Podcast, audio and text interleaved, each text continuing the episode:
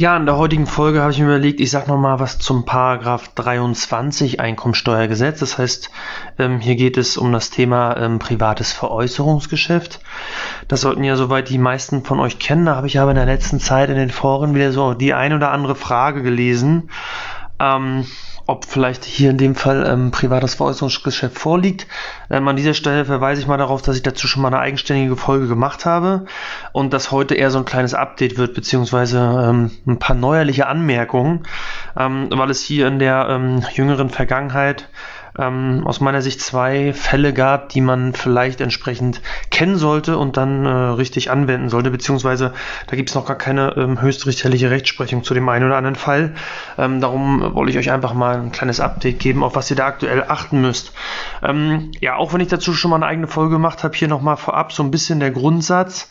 Ähm, also ein privates Veräußerungsgeschäft habe ich ja dann, wenn ich eine Wohnung im ähm, Privatvermögen halte und ähm, diese dann ähm, vermiete und damit praktisch Einnahmen erziele. Ähm, und jetzt innerhalb ähm, eines Zeitraums von zehn Jahren zwischen den beiden obligatorischen Rechtsgeschäften, also sprich zwischen Kauf und Verkauf, einen Zeitraum habt, der unter zehn Jahren ist. Ähm, und die obligatorischen Rechtsgeschäfte wären in dem Fall die ähm, Termine, wo ihr im Endeffekt beim Notar sitzt. Ähm, ganz wichtig, wenn ich da dann drinne bin, dann habe ich jetzt im Zweifel ein ähm, privates Veräußerungsgeschäft. Und ähm, da kommen ja immer noch welche mit dem Thema, ähm, was ist denn, ähm, wenn ich jetzt praktisch das Ganze im Eigennutz habe, dann möchte ich hier an dieser Stelle nochmal klarstellen. Das habe ich letzte Woche in einem Forum auch nochmal explizit gemacht. Vielleicht auch ein bisschen bestimmter in meiner äh, Schreibart, weil es mich ehrlich gesagt langsam ankotzt, dass immer wieder, ich nenne sie mal Fake News zu diesem Thema verteilt werden. Also wenn ihr ein Objekt ausschließlich im Eigennutz habt, und wir reden auch von Eigennutz seit Kauf bis Eigennutz zum Verkauf. Ja, dann ist diese, wie ihr sie nennt, 3VZ-Regel oder VZ heißt in dem Fall Veranlagungszeiträume. Ähm, jetzt habe ich zum Beispiel das Wort gelesen, 367-Tage-Regel. Ähm, warum man darauf kommt, erkläre ich gleich nochmal. Ähm, die gilt dann nicht, ja. Also ähm, diese, ähm, diese drei Veranlagungszeitraumsregel, also diese 3VZ-Regel, die gilt immer dann, wenn ich das Objekt im Privatvermögen hatte, eigengenutzt habe ähm, und dann zum Beispiel in die Vermietung gewechselt bin. Oder ich habe das Objekt gekauft und das war von vornherein Vermietung. Dann bin ich erstmal im 10-Jahres-Zeitraum drin und kann mich praktisch aus diesem 10-Jahres-Zeitraum nur freikaufen, so nenne ich das jetzt einfach mal freikaufen, indem ich dann von der Vermietung in den Eigennutz wechsle und dann muss ich drei Veranlagungszeiträume ähm, praktisch ähm, das Ganze nach der Vermietung im Eigennutz nutzen. Und dann bin ich auch aus der 10-Jahresfrist raus. Ähm, was sind denn diese drei Veranlagungszeiträume? Ja, im Gesetz steht drinne, drei Veranlagungszeiträume wären, wenn ihr in, ihr praktisch, ihr zieht da irgendwann mal selber ein, ganz extrem gesagt, am 31.12.2019, nehmen wir jetzt mal als Beispiel, dann habt ihr den ersten VZ erfüllt, weil ihr müsst nur einen Tag erfüllen. Dann seid ihr das ganze Jahr 2020 da drin, das ist euer zweiter Veranlagungszeitraum, ja, der zweite VZ. So, und dann habt ihr ja den dritten Veranlagungszeitraum, das ist dann das Jahr 21, da müsst ihr dann theoretisch am 1.1. drin wohnen. Und dann habt ihr diese drei Veranlagungszeiträume erfüllt. Ja? Und darum auch 367-Tage-Regelung, den, den, Begriff kannte ich noch gar nicht.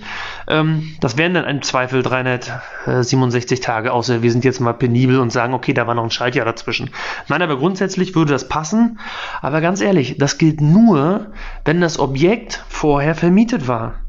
Wenn ihr das selber immer nur genutzt habt im Eigennutz, dann gilt diese Regel nicht. Dann seid ihr grundsätzlich, und ich sage jetzt gleich mal, warum ich grundsätzlich nur sage und nicht, dass, also es gibt da vielleicht noch den einen oder anderen Fall, der dann von nicht ähm, betroffen ist, aber grundsätzlich könnt ihr theoretisch nach drei Monaten schon wieder verkaufen. Und es ist kein privates Veräußerungsgeschäft, weil das Objekt nicht zu, äh, zur Erzielung von Einnahmen benutzt wurde. Ja, ganz wichtig, bitte, für alle, die es noch nicht kapiert haben, bitte, jetzt sollte es eingebrannt sein. Ähm, und ich hoffe, durch meine eindeutige Ansage äh, im Forum, ich weiß gar nicht, ob es Immopreneur oder Immocation war, ähm, hat sich da jetzt vielleicht auch eingebrannt, zumindest bei denen, die mitgelesen haben. Ja, das ist das eine. ganz wichtig, ich habe ja gerade gesagt, grundsätzlich Eigennutz. Ja? Jetzt kommen immer wieder welche auf die Idee und sagen, ja, ähm, ich äh, bin ja mal ganz schlau, ich kaufe zum Beispiel eine Wohnung, dann ziehe ich da ein, ich melde mich auch offiziell um beim Amt und jetzt modernisiere ich da ein, zwei Monate. Und danach und wohne in der Zeit auch im Zweifel da. Ja, also im Zweifel habe ich wahrscheinlich woanders gewohnt, weil die Wohnung gar nicht zum Wohnen so richtig geeignet war. Aber nach außen hin habe ich kommuniziert, dass ich da gewohnt habe wird schön modernisiert und dann wird schön mit Gewinn verkauft. Ähm, dann könnte man jetzt sagen, war ja nur Eigennutz. Wenn ich Finanzbeamter wäre und ich würde das sehen, dann würde ich das zumindest kritisch hinterfragen. Da kommt ihr vielleicht auch einmal mit durch, aber spätestens beim zweiten Mal, weil ihr müsst dann ja die nächste Wohnung einziehen, wenn ihr es da gleich wieder macht dann würde ich als Finanzamt schon sagen, oh, das ist ein gewisser Gesamtplan, das riecht eher nach dem typischen Fix and Flip. Ähm, und dann würde ich euch ab dem ersten Objekt das Ganze rückwirkend kaputt machen. Vorausgesetzt natürlich die Änderungsvorschriften etc., die lassen das zu. Das würde man da wahrscheinlich von Seiten des Finanzamtes sogar hinkriegen. Ähm, aber dann würde ich es euch kaputt machen. Also wenn ihr sowas vorhabt, dann macht es maximal einmal. Und ähm, beim zweiten Mal, wie gesagt, wird es kritisch. Und wenn ihr es nur einmal macht, gebe ich euch trotzdem noch einen Tipp. Habt Argumente, warum ihr so schnell wieder auszieht. Ja, zum Beispiel, ähm, keine Ahnung, weil ihr jetzt umziehen musstet oder weil ihr krank geworden seid oder weil ihr auf einmal für irgendwas anderes, für ein, äh, innerhalb der Familie ist Geld notwendig geworden und ihr musstet dieses Geld besorgen. Was weiß ich, habt auf jeden Fall ein Argument, warum ihr so schnell wie möglich wieder ausziehen musstet. Ähm, wenn ihr dafür keine Argumente habt, dann glaube ich, habt ihr schon beim, bei, bei der ersten Aktion, wo ihr sowas macht, ein Riesenproblem in der Argumentationskette mit dem Finanzamt. Ja, also das ist ganz, ganz wichtig, ähm, äh, dass man jetzt nicht, weil das wird auch manchmal im Forum so mit einer Selbstverständlichkeit erklärt, ja na klar, kannst du da einziehen und dann machst du das schön fertig und dann verkaufst du es wieder mit Gewinn und das ist ja alles Eigennutz. So einfach ist es nicht. Also da ist der Grad zur, zur gewerblichen Tätigkeit aus meiner Sicht relativ groß. Und dann reden wir aus meiner Sicht auch sofort von, ähm, von einer gewerblichen Tätigkeit. Also dann kommt jetzt nicht um die Ecke und sagt, ja, ich habe das ja nur einmal gemacht oder auch zweimal. Ähm, und ähm, dann, ja, okay, wenn das Finanzamt das so sieht, dann wird das ja äh, ein Fall von Paragraph 23, also sprich privates Veräußerungsgeschäft. Da würde ich sagen, nee, wenn euch das Finanzamt das kaputt macht, dann macht euch das vielleicht ab dem ersten Objekt schon kaputt und dann wären es gewerbliche Einkünfte, weil das ist nichts anderes als Fix and Flip ab dem ersten Objekt. Und da gilt aus meiner Sicht auch nicht die Drei-Objekt-Grenze, weil dafür ist die Drei-Objekt-Grenze auch nicht da. Ja, also das behaltet mal so ein bisschen im Hinterkopf, das sollte hier nochmal angemerkt sein, auch wenn es vielleicht gar nicht äh, der, der, Inhalt des heutigen, ähm, der heutigen Podcast-Folge werden soll. Ganz wichtig ist hier bei dem 23 und ähm, dazu gab es jetzt in letzter Zeit schon so einige ähm, positive Kommentierungen, also mit positiv meine ich zugunsten der Steuerpflichtigen. Ähm, wir haben ja dieses Thema gehabt, ähm, wenn wir jetzt bei dieser, ähm, bei dieser 3 VZ-Regel sind, also drei Veranlagungszeiträume. Erstes Jahr habe ich gesagt, ein Tag ist okay. Zweites Jahr ähm, solltet ihr komplett drin wohnen. Ähm, ich habe auch zwischendurch, also ich glaube, als ich die Podcast-Folge gemacht habe zu dem Paragraph 23, wo ich die ganzen Basics erklärt habe, ähm, da habe ich ähm, auch nochmal gesagt, okay, es gibt auch unterschiedliche Meinungen. Es gibt nämlich auch Meinungen, wo gesagt wird, du musst in diesem zweiten Veranlagungszeitraum gar nicht komplett da wohnen. Also auch da würde im Zweifel ähm, das ausreichen, äh, wenn du nur, wenn du da nur einen Teil des Jahres wohnst und vielleicht unterjährig vermietet hast. Ähm, mittlerweile, nach dem, was ich jetzt so an Kommentierung kenne und auch an, an neueren Urteilen und wie die fin Finanzverwaltung zu dem Thema steht, wäre ich da vorsichtig. Also da wäre meine Empfehlung immer, ähm, macht bitte den Eigennutz in diesem zweiten Veranlagungszeitraum komplett. Alle zwölf Monate ähm, erfüllt den bitte für euch. Also fangt da nicht an, zwischendurch zu vermieten. Früher war da wohl mal ein bisschen Argumentationsspielraum, ähm, weil wenn man das Gesetz liest, dann ähm, finde ich, kann man das nicht so rauslesen, dass der, ähm, dass der gesamte Veranlagungszeitraum, also der in der Mitte, der zweite, dass der komplett ähm, mit Eigennutz erfüllt sein müsste. Ne? Also da würde ich auch sagen, könnte vielleicht auch ein bisschen kürzerer Zeitraum reichen. Aber wie gesagt, was da jetzt so nachträglich so entschieden wurde und was man so bei der, bei der gängigen Kommentierung, also auch von den Leuten, die sich zum Einkommensteuergesetz regelmäßig äußern, äh, was man da so liest, würde ich sagen, wenn man auf Nummer sicher geht, bitte das ganze Jahr. Ähm, komplett Eigennutz. So, und im dritten Jahr habe ich ja gesagt, da reicht ja theoretisch dann der erste erste. Ähm, und dann kannst du in den Verkauf gehen. Und dann hast du die drei Veranlagungszeiträume erfüllt und bist nicht im Paragraph 23. Was ist denn nun aber, wenn du jetzt zwischen deinem Auszug und bis zum Verkauf, das zieht sich jetzt, sagen wir mal, noch drei, vier, fünf Monate hin, warum auch immer. Mag ja viele Gründe geben. Der Verkäufer, äh, der Käufer, der braucht es erst später oder Ämter arbeiten lang, ähm, äh, langsam etc. Ähm, dann gibt es jetzt mittlerweile ähm, äh, gängige Kommentierung und, und, und ähm, ich glaube, da ist man auch d'accord mit der Finanzverwaltung und den Gerichten, dass man sagt, man kann in diesem dritten Jahr sogar nochmal vermieten. Also zwischen, zwischen meinem Eigennutzer am Jahresanfang, wir sind ja jetzt im dritten Veranlagungszeitraum, in meinem Eingangsbeispiel war es jetzt das Jahr 2021, dann ziehe ich aus, sage, okay, das wird jetzt äh, verkauft, aber den Zeitraum zwischen Auszug und Verkauf mache ich nochmal Vermietung. Ähm, dann äh, soll das wohl angeblich jetzt nicht mehr schädlich sein, ähm, weil äh, ich im Zweifel dann das auch gut argumentieren kann. Die Argumentation wäre in dem Fall, ja, ich muss ja zumindest in dem Zeitraum, wo, die, wo, wo ich den Leerstand habe, meine Kosten decken. Und ähm, dafür wäre im Zweifel, also wenn ich äh, argumentieren kann, dass ich da zumindest Kosten, äh, also meine Kosten mit den Einnahmen versucht habe zu decken, dann sollte man da gute Argumente auf seiner Seite haben. Ich persönlich vertraue der Geschichte nicht so ganz, da bin ich ganz ehrlich. Ich würde wirklich versuchen, zwischen, zwischen äh, meinem Auszug und dem tatsächlichen Verkaufstag, dann, wo ich beim Notar sitze, ich würde versuchen, das einfach leer stehen zu lassen äh, und diese, diese, äh, dieses, dieses Problem, nenne ich es mal, beim Finanzamt gar nicht aufzumachen. Weil wenn es dann doch wieder einer anders sieht und man muss dann wieder rein, dann, ja, dann endet das vielleicht wieder im Einspruchsverfahren in langen Argumentationswegen. Ähm, da besteht immer so ein Restrisiko, weil es halt, wie gesagt, warum besteht denn das Restrisiko? Naja, weil es im Gesetz halt nicht immer alles zu 100% eindeutig geregelt ist. Und darum äh, würde ich, wäre ich da vorsichtig, aber wie gesagt, ich habe jetzt ähm, äh, zuletzt da einiges zu lesen und äh, demnach sollte das in dem Jahr möglich sein. Wo wir ein Problem haben ist, wenn wir jetzt zum Beispiel ähm, ähm, diese Vermietung anstoßen, um die Kosten zu decken. Und jetzt rutschen wir durch was für Gründe auch immer in den vierten VZ. Ja, also wir haben ja gesagt, drei VZ müssen erfüllt sein. Jetzt rutschen wir in den vierten VZ ähm, das heißt, wir haben noch in, im dritten Veranlagungszeitraum haben wir noch da drin gewohnt, sind dann irgendwann ausgezogen. Jetzt haben wir den Verkauf angestoßen und jetzt äh, wollten wir aber die Kosten zum Beispiel decken und haben noch mal eine Zwischenvermietung gemacht.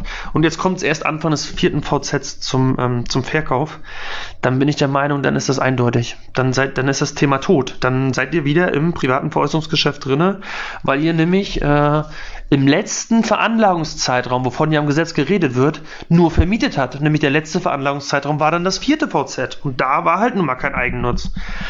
Ähm, also wie gesagt, ganz gefährliches Thema, da bitte aufpassen. Ähm, noch ein schönes, ein, noch ein schöner, interessanter Fall ist, ähm, wenn ihr ähm, wenn ihr jetzt zum Beispiel das Ganze nicht mehr vermietet, also ihr seid in dem, in, in, in, ähm, ihr habt Eigennutz gehabt und ähm, wollt das Ganze jetzt verkaufen und jetzt habt ihr, sagt mal, zieht ihr am, zieht ihr irgendwann, sag ich mal, Mitte des Jahres aus und jetzt erfolgt ein Leerstand. Und ähm, ihr verkauft nicht bis zum Jahresende. Und ähm, jetzt beginnt das nächste Jahr und erst im Laufe des nächsten Jahres verkauft ihr. Das heißt, ihr habt einen relativ langen Zeitraum gehabt mit Leerstand. Dann könnte das ähm, problematisch sein beim 23. Auch das habe ich jetzt schon gelesen, dass es da wohl unterschiedliche Rechtsauffassungen gibt. Ähm, ich rede jetzt übrigens nicht ähm, von dem Fall, wo wir zum Beispiel sagen, wir ziehen irgendwie im Dezember aus und verkaufen dann das Ganze im Januar oder Februar. Ja, dann hätten wir ja auch so gesehen ähm, im Verkaufszeitpunkt in dem Fall, sage ich mal, im, im, nächsten Jahr, wir verkaufen jetzt, wir mal, im Februar, dann hätten wir in dem kompletten Jahr, wo der Verkauf ist, nur Leerstand. Also gar keine Selbstnutzung mehr. Jetzt könnte man ja auf die Idee kommen und sagen, ja, dann ist der Fall ja auch kritisch, weil in dem Jahr war ja nur Leerstand. Da lese ich es aber aktuell so raus, dass da wohl das BMF entspannt ist, wenn der Zeitraum zwischen, ich sag mal, ähm, Auszug und Verkauf der Immobilie noch ein kurzer ist. Also du hast zwar noch im alten Jahr den Auszug, im neuen Jahr den Verkauf, dazwischen Leerstand, aber dieser Zeitraum ist relativ kurz und man kann auch dokumentieren, dass in der Zeit ähm, Verkaufsabsichten da waren. Dann sollte man aus Sicht des Bundesministeriums da noch, äh, da sind die wohl noch entspannt, alles schick. Ähm, aber in dem ähm, vorherigen äh, Zeitraum äh, oder in dem vorherigen Beispiel, wo ich gesagt habe, oh, ich, ich ziehe aus und dann hat man noch eine relativ lange Leerstandszeit, Ähm, es recht, wenn da ein ganzes Jahr Leerstand dazwischen ist. Also mit Jahr meine ich vielleicht sogar ein ganzer VZ. Also ich sag mal 2020 ziehe ich aus, 21, dann ist das bis Ende 2020 leer, das ganze Jahr 21 auch leer und in 2022 verkaufe ich. Ähm, dann spricht es eher dafür, dass ich das äh, vielleicht auch liegen lassen habe, den Verkauf und darauf spekuliert habe, dass die Preise steigen. Und dann möchte natürlich der Paragraph 23, also sprich das private Veräußerungsgeschäft, wieder zuschlagen. Also auch die Sachen bitte alle in eure Überlegung mit einbeziehen, wenn ihr über Objekte redet, die ihr teilweise im Eigennutz habt, die ihr vielleicht immer im Eigennutz hattet. Da bin ich, wie gesagt, relativ entspannt, aber gerade bei den Fällen, wo ihr vielleicht irgendwann mal Vermietung hattet und dann in den Eigennutz wechselt, das solltet ihr alles in eure Überlegung mit reinziehen. Also im Endeffekt kann ich euch auch nur Ideen mitgeben, was ihr alles im Hinterkopf haben müsstet. Also was man in seine Überlegung mit einbezieht, welche Risiken bestehen im Nachhinein in der Argumentation gegenüber dem Finanzamt. Und wenn ihr die Themen alle kennt, dann könnt ihr es ja versuchen, von vornherein so rechtssicher und sauber durchzukriegen oder zu gestalten, dass diese Probleme hinterher mit dem Finanzamt gar nicht auftauchen. Ja, dahergehend äh, nimmt diese Tipps auf und dann versucht sie entsprechend umzusetzen, damit es gar keine Probleme gibt. Wenn das Kind schon im Brunnen gefallen ist, dann ist es natürlich erstmal blöd, ähm, ja, also wenn das, was ich euch jetzt erzähle, euch leider zu, ihr leider zu spät hört, weil ihr das Thema schon vorher nicht ordentlich gestaltet habt, dann habt ihr zumindest jetzt Argumente und Ideen, wie ihr euch gegen das Finanzamt wehren könnt. So, das war das eine Thema, was ich sagen wollte. Also sprich dieses Thema, was ist eigentlich äh, mit Leerstand, was ist äh, äh, äh mit Eigennutz etc. beim Paragraph 23. Also da hatten wir jetzt aus meiner Sicht so ein paar neuere Entwicklungen, die man kennen sollte, ähm, zu meiner Ursprungs-Podcast-Folge. Ähm, zweites Thema ist, wie verhält sich eigentlich das Thema Arbeitszimmer mit dem Paragraph 23? Ja, so ein Arbeitszimmer kann ja theoretisch jeder von euch haben. Also mit Arbeitszimmer meine ich ein, auch ein steuerlich berücksichtigtes Arbeitszimmer. Ähm, weil grundsätzlich gibt es ja diesen Paragraph 8 Einkommensteuerdurchführungsverordnung, also beachte nicht Einkommensteuergesetz, sondern Einkommensteuerdurchführungsverordnung. Und in dem Paragraph 8 steht drin, wenn man ähm, Grundstücksteile, die eigentlich grundsätzlich im Privatvermögen sind, ja, also zum Beispiel euer Privathaus, eigenbetrieblich nutzt, ähm, dann könnte es sein, dass man gewisse, wenn man gewisse Größenordnung überschreitet, dass dann dieses Arbeitszimmer Betriebsvermögen wird. So, was sind die Grenzwerte, die ihr beachten müsst? Ist, dass der, dieser Grundstücksteil darf nicht mehr als 20% des Gemeinwerts des, des Objektes sein, also der Anteil eures Arbeitszimmers, was ihr betrie eigenbetrieblich nutzt, darf nicht mehr als 20% des Gesamtwertes des Hauses ausmachen und nicht mehr als 20.500 Euro sein. Ähm, ja, die Frage ist, ob die 20.500 Euro noch zeitgemäß sind. Also die, die Zahl gab es ähm, auch schon der Zeit, wo ich angefangen habe zu studieren. Ähm, seitdem haben sich natürlich ähm, die ähm, Gebäudepreise extrem verändert. Ne, dass ich auch mittlerweile angefangen habe zu studieren, war glaube ich bei mir 2004. Da gab es den Wert schon. Jetzt haben wir 2021, also seit 17 Jahren ist man da irgendwie nicht rangegangen und ähm, da müsste man überlegen, ob man den Wert nicht eigentlich mal anpasst, weil sonst knackt man den Wert ja heutzutage bei den allgemeinen Gemeinwerten der Immobilien ja fast immer. So, wie gesagt, wenn ihr den jetzt knackt, den Wert, dann wird das Arbeitszimmer, was ihr habt, Betriebsvermögen. Das heißt, ein Teil des Hauses ähm, erscheint in euren Büchern, in eurem Betriebsvermögen. Was wäre jetzt Betriebsvermögen? Naja, wenn ihr das Arbeitszimmer nutzt, weil ihr eine gewerbliche Tätigkeit habt oder zum Beispiel eine freiberufliche, das sind so die klassischen Beispiele, ich sag mal Land- und Forstwirtschaft, lasse ich mal außen vor. Na, also wenn ihr mit, mit wenn ihr eine Freiberuflertätigkeit habt oder eine Gewerblichkeit und ihr nutzt euer Arbeitszimmer zu Hause und überschreitet diese Grenzwerte, dann wird der Teil des Hauses Betriebsvermögen. Was ist daran äh, nicht so gut, na, nicht so gut ist, wenn ihr das Haus jetzt irgendwann verkauft, dann wird und, und das Haus erlebt oder äh, kriegt eine Wertsteigerung, wovon wir ja bei vielen Objekten heutzutage einfach mal ausgehen, dann heißt das in der Konsequenz, dass ihr auf die Wertsteigerung für den Arbeitszimmeranteil, also den prozentualen Anteil des Arbeitszimmers, müsst ihr dann Steuern zahlen. Und da gilt dann auch, das müsst ihr immer, also da gilt keine 10-Jahresfrist. Den Rest des Hauses verkauft ihr dann im Zweifel ähm, steuerfrei den verkauft ihr ja von vornherein steuerfrei, weil das grundsätzlich das Haus da ja eigengenutzt war. Aber für den Arbeitszimmerteil, da seid ihr dann, äh, äh, sind die stillen Reserven für immer gefangen, so nennt man das. Das heißt, ähm, ihr werdet immer Steuern auf den Wertzuwachs zahlen. So, jetzt sagen wir mal, jetzt kommen wir mal zurück zur Vermietung und Verpachtung. Da haben wir im Normalfall kein Betriebsvermögen. Ähm, sondern da ist es ja dann meistens Privatvermögen. Also sprich, wenn ich jetzt zum Beispiel ähm, nicht nur, normalerweise habe ich ein Arbeitszimmer vielleicht als Angestellter, da habe ich sowieso kein Problem, da bin ich definitiv im Privatvermögen, aber auch wenn ich Einkünfte aus Paragraph 21 habe, also Vermietung, Verpachtung, bin ich ja im Bereich von Privatvermögen. Das heißt, äh, das Arbeitszimmer, was, ich, was ihr vielleicht ansetzt im Rahmen eurer Vermietertätigkeit, ist im Privatvermögen. Das heißt, ihr seid auch da ähm, aus meiner Sicht ähm, erstmal ähm, relativ safe. Ja. Hier mal eine kleine Pause. Ich muss mal kurz für mich was nachlesen. Ja, jetzt bin ich einmal zurück. Ich muss noch mal ganz kurz was nachlesen, weil ich selber ein bisschen gestockt hat im Kopf. Das tut mir leid, aber wie gesagt, ich mache das ja immer alles ein bisschen spontaner.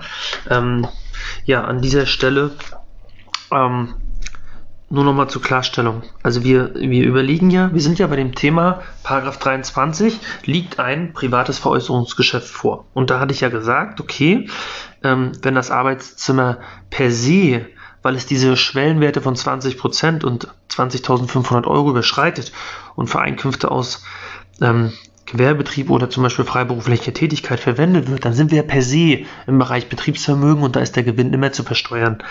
Jetzt sind wir aber in dem Bereich, ähm, das ähm, Arbeitszimmer wird im Privatvermögen genutzt, nämlich zum Beispiel als Arbeitszimmer für die Tätigkeit bei Vermietung und Verpachtung. Und jetzt ist die Frage, weil man ja sagt, wenn ich ein Objekt nutze, ausschließlich für eigen, eigene Wohnzwecke, also für Eigennutz, dann bin ich grundsätzlich nicht um Paragraph 23. Und jetzt stellen sich aber die Gerichte teilweise die Frage, was ist denn, wenn in so einem eigengenutzten Haus auch ein Arbeitszimmer ist, was ich für andere Einkünfte verwende. Ja, da reden wir jetzt nicht von Einkünften, ähm, die per se dazu führen, dass wir Betriebsvermögen haben, also kein Gewerbe und auch keine freiberufliche Tätigkeit, sondern wir reden über Tätigkeiten wie zum Beispiel Arbeitszimmer bei Vermietung und Verpachtung. Ja, jetzt gibt es nämlich, ähm, also erstmal muss es ja Finanzämter geben, die dieses Problem aufwerfen, weil sonst würden wir ja gar nicht beim Finanzgericht landen. Ja, beim Finanzgericht streiten sich ja im Endeffekt der Steuerpflichtige und das Finanzamt. Das heißt, das Finanzamt muss das ja irgendwie so eine Idee gehabt haben. Und jetzt ist es so, dass da sich unter anderem der BMF, also der BMF ist ja praktisch das Bundesministerium der Finanzen, die oberste Behörde, nenne ich mal, der, der Finanzämter, also die gibt praktisch ja den Finanzämtern Richtlinien an Hinweise, Schreiben etc. an die Hand, wie sie mit gewissen Themen umgehen sollen. Und auf der anderen Seite stehen dann die Gerichte, die dann im Zweifel das befürworten, was sowieso der BMF und die Finanzämter sagen, oder sich halt auf die Seite der äh, Steuerpflichtigen stellen. Und die kommen jetzt zu dem Ergebnis, dass sie sagen, also wie gesagt, die unterschiedlichen Gerichtsurteile, die sind teilweise widerläufig, ähm, die sagen, wenn ein eigengenutztes Objekt innerhalb von zehn Jahren verkauft wird, ist das grundsätzlich steuerfrei. Aber wenn da ein Arbeitszimmer dabei ist, was vorher auch für ähm, Einkünfte wie zum Beispiel Vermietung, Verpachtung genutzt wurde, dann ist dieser Anteil für das Arbeitszimmer gegebenenfalls ein Paragraph 23 Fall. Also sprich, ihr müsst auf den Wertzuwachs da im Zweifel ähm, eine Steuer zahlen. Und dann gibt es halt Finanzgerichte, die sagen, ja, dem stimmen wir zu. Und es gibt Finanzgerichte, die sagen, nee, das ist Quatsch, das gibt das Gesetz nicht her. Ja, da gibt es das, das eine Finanzamt sagt, ja, das im Gesetz steht ja zum Beispiel eindeutig, ähm, dass es Wohnzwecke sein müssen. Das heißt, die argumentieren dann, okay, wenn es ein Arbeitszimmer ist, ist es gerade kein Wohnzweck. Das heißt, der 23 greift für den Teil nicht. Das andere Gericht, also das Gericht, was sagt, ja, hier kann gar kein 23er vorliegen, das sagt, äh, eine Arbeitszimmermitbenutzung bei Wohnzwecken ist noch nicht schädlich, ja, und ähm, das liest man auch aus dem Gesetz explizit nicht raus, dass es schädlich sein soll. Also die einen argumentieren so, die anderen so. Das heißt, wenn ihr jetzt so einen Fall habt, äh, sollt ihr schon mal wissen, das ganze Thema ist beim BFH anhängig. Also da werden wir vielleicht demnächst mal vom Bundesfinanzhof eine höchstrichterliche Rechtsprechung kriegen. Und dann werden vielleicht die unterschiedlichen Urteile der einzelnen Finanzämter in den Ländern vielleicht irgendwann mal eine, eine Gesamtmeinung bekommen. Und da muss man mal gucken, wie das Finanzamt damit umgeht, ob die das teilt oder vielleicht sagt, wir machen da nicht äh, veran, also na, wir, wir, wir veröffentlichen das BFH-Urteil nicht, wir, wir erklären es nicht für allgemeingültig. Ähm, da muss man einfach mal schauen. Also wenn ihr jetzt so einen Fall habt bei euch und ähm, da kommt jetzt das Thema hoch und da wird gesagt, oh, da haben wir jetzt ähm, ähm, einen 23er-Fall, also ein privates Veräußerungsgeschäft durch ein Arbeitszimmer, was wir vorher vielleicht benutzt haben, ähm, um Werbungskosten zu generieren. Vielleicht für Vermietung und Verpachtung, vielleicht aber auch für nicht selbstständige Arbeit, das weiß man jetzt nicht. Ähm, dann hängt euch mal an das BFH-Urteil irgendwie mit ran, in, an das Verfahren und dann wartet ihr mal ab, das solltet ihr im Hinterkopf behalten. Das heißt, versucht eure Bescheide offen zu halten äh, und den Ausgang des Verfahrens dann abzuwarten. Ja, ähm, was sind denn so die Argumente? Ich hatte ja gesagt, dass die, die Finanzgerichte, ich glaube, das war, ähm, jetzt muss ich mal überlegen, ich glaube, Finanzgericht Münster hat da äh, ein äh, Urteil mal gefällt. Ähm, die haben gesagt, ja, ja, der 23, der scheint da wohl erfüllt. Ähm, neuerliche Rechtsprechung, glaube ich, ist Finanzgericht, überlegen, ich glaube Baden-Württemberg. Ähm, ich glaube, weiß ich gar nicht, sogar teilweise Köln, da bin ich mir gar nicht sicher. Ähm, die sind halt eher dafür, dass kein 23er vorliegt und ähm, die begründen das aus meiner Sicht auch äh, schon mal, die haben zumindest schon mal, also gerade das ähm, Finanzgericht Baden-Württemberg hat da einen schönen Ansatz. Die haben nämlich gesagt, ähm, wenn das Arbeitszimmer ein unwesentlicher Teil ist, und ähm, ich glaube, sie ähm, sprechen da von circa 10% der Wohnfläche, dann sollte das theoretisch noch okay sein, dass kein 23er vorliegt. Also da wird, glaube ich, von 10% geredet. Ähm, jetzt ist natürlich die Frage, ähm, ist das jetzt ein starrer Wert, dieser Prozentswert? Kann man da auch einen anderen argumentieren? Ich zum Beispiel würde, wenn ich den Fall jetzt hätte und ich wüsste, ah, die 10% konnte ich nicht einhalten, warum auch immer, weil das Arbeitszimmer besonders groß ist, ähm, dann ist vielleicht die Überlegung, ähm, einen anderen Prozentwert so suche und den muss man natürlich auch irgendwie begründen. Und da ähm, wäre es vielleicht eine Idee zu sagen, ja, ich berufe mich auf diesen Prozentwert, der in Paragraph 8 ESTDV steht. Da steht ja, da habe ich ja von drüber geredet, entweder 20, also 20 Prozent nicht überschritten ähm, und dann halt auch noch diese 20.500 Euro Grenze. Also liest euch vielleicht diesen Paragraph 8 ESTDV mal durch. Der ist jetzt, wie gesagt, für eigenbetriebliche Fälle, also für Fälle, wo wir ein Arbeitszimmer für Gewerbebetrieb und vielleicht für freiberufliche Tätigkeit haben. Aber grundsätzlich könnte man die Zahlen wahrscheinlich argumentativ hier auch verwenden. Also ist zumindest aus meiner Sicht nicht abwegig. Ja, wenn man ganz auf Nummer sicher gehen will, denkt man eher an das Urteil, was es da gab und da, ähm, da reden wir eher über ähm, diese 10%, die ich gerade äh, gesagt hatte. Ja, also wie gesagt, wenn ihr so einen Fall habt, tut mir einen Gefallen, ähm, behaltet den, ähm, behaltet die Fälle offen und ähm, dann heißt es im Zweifel streiten. Ja. Was wollte ich an dieser Stelle nochmal sagen? Ach ja, ein ganz, ganz wichtiger Hinweis. Ähm, das Ganze, über was wir reden, gilt natürlich nur für Arbeitszimmer, die im Eigentum sind. Wenn ich jetzt ein Arbeitszimmer äh, zur Miete habe, dann, äh, dann stellt sich die Frage nicht. Aber ich will es nur nochmal klarstellen, weil manche vielleicht dann doch darüber nachdenken, geht natürlich nicht, wenn ich nichts, wenn ich Mieter bin, kann ich nichts verkaufen, kann ich auch keinen Veräußerungsgewinn haben. Nur als, als letzte Anmerkung dazu noch. Und dann, ähm, wollte ich vielleicht nochmal, weil das in den Foren ähm, in, auch immer mal wieder die Frage kam, einfach nochmal klarstellen, wie man ganz grob den 23er Gewinn berechnet. Ja, ihr nehmt den heutigen Verkaufspreis, den ihr erzielt, zieht eure Kosten ab, die jetzt gerade anfallen für den Verkauf. Ihr könntet ja Kosten haben für einen Makler, ihr könnt vielleicht noch Kosten haben beim Gericht, ähm, weil ihr noch, weiß ich, irgendein, weiß ich, ihr wollt zum Beispiel eure ähm, ihr wollt noch irgendwas in den Grundbüchern oder muss noch irgendwas raus, was da noch drin steht, nicht reingehört und die Kosten werden auch euch, auf euch, euch auferlegt. Ihr werdet Kosten vielleicht noch beim Notar haben, weil ihr auch da nicht alles äh, auf den Verkäufer überwälzen könnt. Im Zweifel habt ihr noch eine Vorfälligkeitsentschädigung, die ihr ähm, äh, bei der Bank bezahlen müsst, weil da noch ein ähm, Kredit drauf ist. Das sind ja alles Kosten, die dagegen gehen. Ähm, ja, und das wäre dann am Endeffekt der Kostenblock, den ihr von den, vom Verkaufserlös abzieht. Und dann müsst ihr euren Restbuchwert noch abziehen. Was ist der Restbuchwert? Ja, das ist der Buchwert, der in euren Büchern noch steht. Also im Zweifel habt ihr ja keine Bücher, weil ihr keine Buchhaltung in dem Sinne macht. Wenn ihr nur ähm, ähm, Einkünfte aus Vermietung, Verpachtung habt, macht ihr ja maximal, sage ich mal, eure Anlage V. Das ist ja so gesehen eure Buchführung am Ende. Aber auch da habt ihr ja einen Restwert. Also ihr habt ja irgendwann mal den Grund und Boden gekauft, bewertet beim Finanzamt und auch das Gebäude, inklusive aller Kaufnebenkosten. Und dann habt ihr das über die Jahre der Nutzung abgeschrieben. Und das, was da an Restwert noch übrig ist für Grund und Boden, der wird sich ja nicht verändert haben im Zweifel. Und fürs Gebäude, das wird dann praktisch euer Restbuchwert und ähm, den zieht ihr dann äh, von dem Ganzen auch noch ab vom Verkaufspreis und dann bleibt am Ende ähm, ein Gewinn übrig und das ist der 23er Gewinn, den ihr versteuern müsst. Ähm, ganz wichtig kommt mir die Frage, ja, was ist denn mit den Kosten, die ich damals bei der Anschaffung hatte? Naja, die habt ihr ja damals auch ähm, in euren Anschaffungskosten berücksichtigt. Das heißt, wenn ihr jetzt den Buchwert abzieht, ja, von den ganzen, vom Verkaufserlös, dann ist in dem Buchwert, sind ja auch die ursprünglichen Anschaffungsnebenkosten, die ihr damals hattet, berücksichtigt. Also auch da stellt sich die Frage gar nicht, weil der Wert ist inkludiert. Zweite Frage ist immer, ja, die AFA, die muss ich dann ja rückgängig machen? Nein, die müsst ihr, das wird immer so gesagt, dass die rückgängig gemacht wird. Ähm, Ähm, wird sie aber eigentlich gar nicht, sondern die AFA habt ihr ja über die Jahre geltend gemacht und die haben euren Buchwert reduziert. Das heißt, ihr habt jetzt einen geringeren Buchwert, weil ihr vorher AFA gekriegt habt. Das heißt, dieser geringere Buchwert wird jetzt vom Verkaufserlös abgezogen. Das heißt, ihr habt einen höheren Gewinn und indirekt ist natürlich in dem Gewinn auch die AFA rückgängig gemacht worden, die ihr bisher immer bekommen habt, logischerweise. Ne? Also es wird keine AFA in dem Sinne rückgängig gemacht, aber durch dieses Berechnungsschema entsteht am Ende eigentlich der gleiche Effekt. Ja, das wollte ich auch nochmal hier sagen, weil die Frage immer wieder kam und ich nicht mehr weiß, ob ich das damals in meiner Folge so äh, detailliert dargestellt habe.